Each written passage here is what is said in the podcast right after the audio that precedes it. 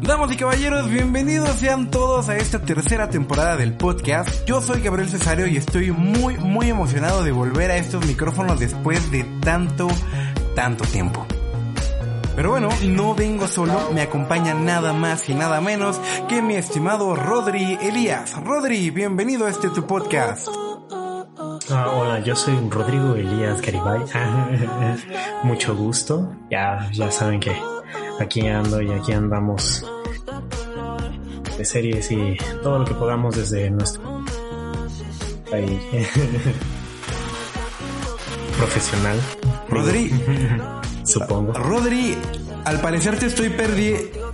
Rodri, al parecer eh, estamos perdiendo a Rodri. Hay como dificultades. Pinche Rodri, voy a tener que volver a mandarle la invitación. No puede ser que no tenga una señal. Está. ¿Qué, qué es eso? Ah. ¿Por, por qué hay tantos helicópteros? ¿Y el ejército afuera? ¿Qué, ¿Qué está pasando? Que siempre eran temas delicados. Rodri, como- Rodri, parece Rodri, Rodri, escucha. Rodri, Rodri, Rodri.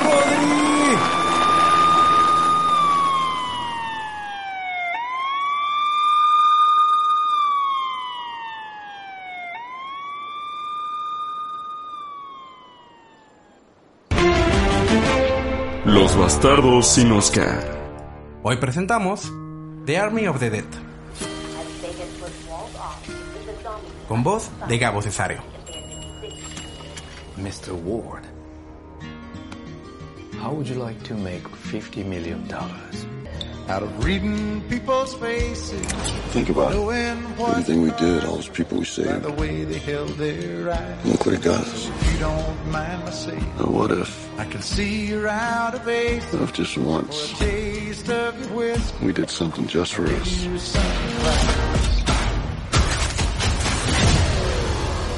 Este contenido incluye spoilers.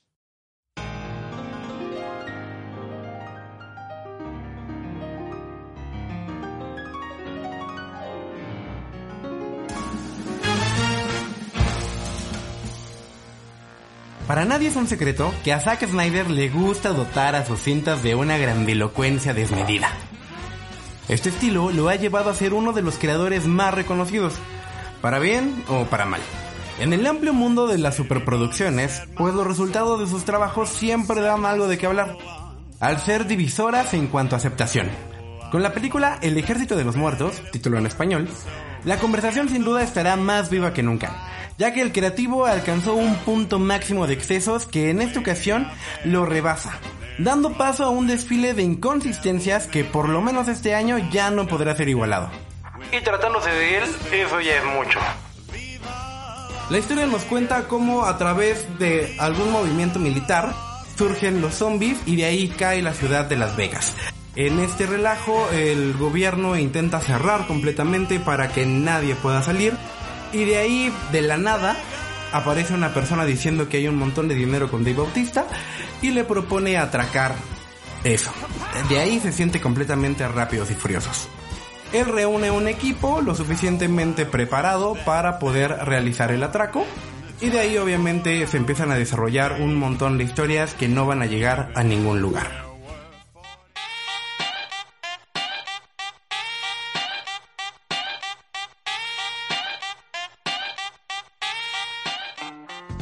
Para The Army of the Dead, lo que pasa es que estamos ante un capricho. Un proyecto que se siente descontrolado en todo momento. Snyder le envía a la audiencia un mensaje claro. Ya no hay nada ni nadie que lo detenga. Será tarea de quien esté del otro lado de la pantalla decidir cómo tomarlo. Pero lo cierto es que con esta película se puede demostrar de mejor forma lo que sucede cuando se tiene la tan mencionada libertad creativa. El responsable de 300 está lejos de ser el provocador que dice ser.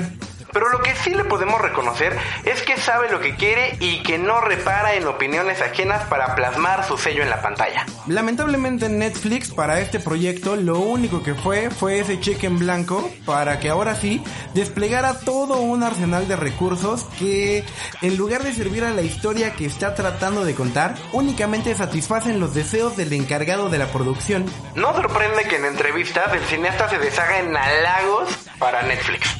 Todo empieza tranquilo. Pero de a poco las verdaderas intenciones del conjunto salen a la luz. Se trata de diversión pura. La credibilidad no tiene cabida aquí. Ya no existe el debutante que homenajeaba a George A. Romero con respeto y contención en el remake de El Amanecer de los Muertos. En aquella producción, la intención por emular el cine serie B se tradujo en una aventura pequeña y bien balanceada, sobre un grupo de sobrevivientes con buenas actuaciones, efectos y ritmo. Parecía que cualquier dominio y conocimiento que el realizador tenía sobre el subgénero zombie, pues quedó en el olvido. Aquí, los muertos se desenvuelven en su vida o mundo como humanos. Piensan, saltan de rascacielos, helicópteros en movimiento, pueden tener bebés, lideran multitudes y son capaces de repartir trancazos a diestra y siniestra. Y sin afán de revelar spoilers, pero cuando uno de los protagonistas tiene un combate cuerpo a cuerpo, patadas incluidas, ya saben, tipo ninja, con uno de los monstruos titulares, todo intento por tomar en serio la propuesta pierde sentido. Por otro lado, dentro del elenco de la película, eh, únicamente destacan dos interpretaciones que son las de Dave Bautista, que claro ya nos dejó claro que tiene un carisma enorme y que a la larga podría convertirse en otro Downey Johnson. Y por supuesto un hilarante Tig Notaro, que aunque se unió al elenco después y de hecho hizo sus grabaciones prácticamente ella sola en una pantalla verde, se roba cada escena en la que aparece. Es simplemente el rostro de la película. El resto del ensamble no se puede lucir, pues ya que muchos mueren casi inmediatamente, además de que se les dan acciones muy simples para llevar a cabo y la mayoría solo desempeña el rol de una suerte de extras. Tampoco ayuda mucho que los personajes secundarios masculinos tengan un machismo caduco que se hace presente a ratos, o que los estereotipos raciales estén también a la orden del día. Eso sí, las escenas de acción trepidante están bien hechas, muy al estilo de Snyder.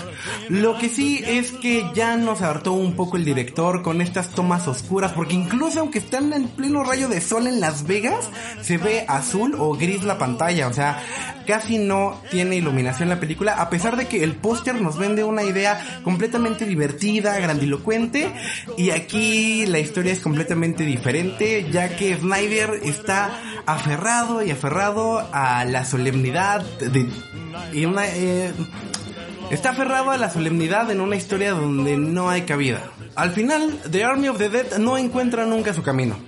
Quiere ser una cinta de atraco tipo Oceans, una sátira, una simple función de medianoche, es excesiva, pero también tiene un drama romántico, pero se torna completamente inverosímil sobre todo al tratar de subir todos estos terrenos, ¿no? O sea, no le sale. Una buena noticia después de todo este relajo es que por lo menos para esta película no vamos a tener un Snyder's Cut. Sin embargo, ya se está desarrollando una serie y probablemente la secuela de Army of the Dead.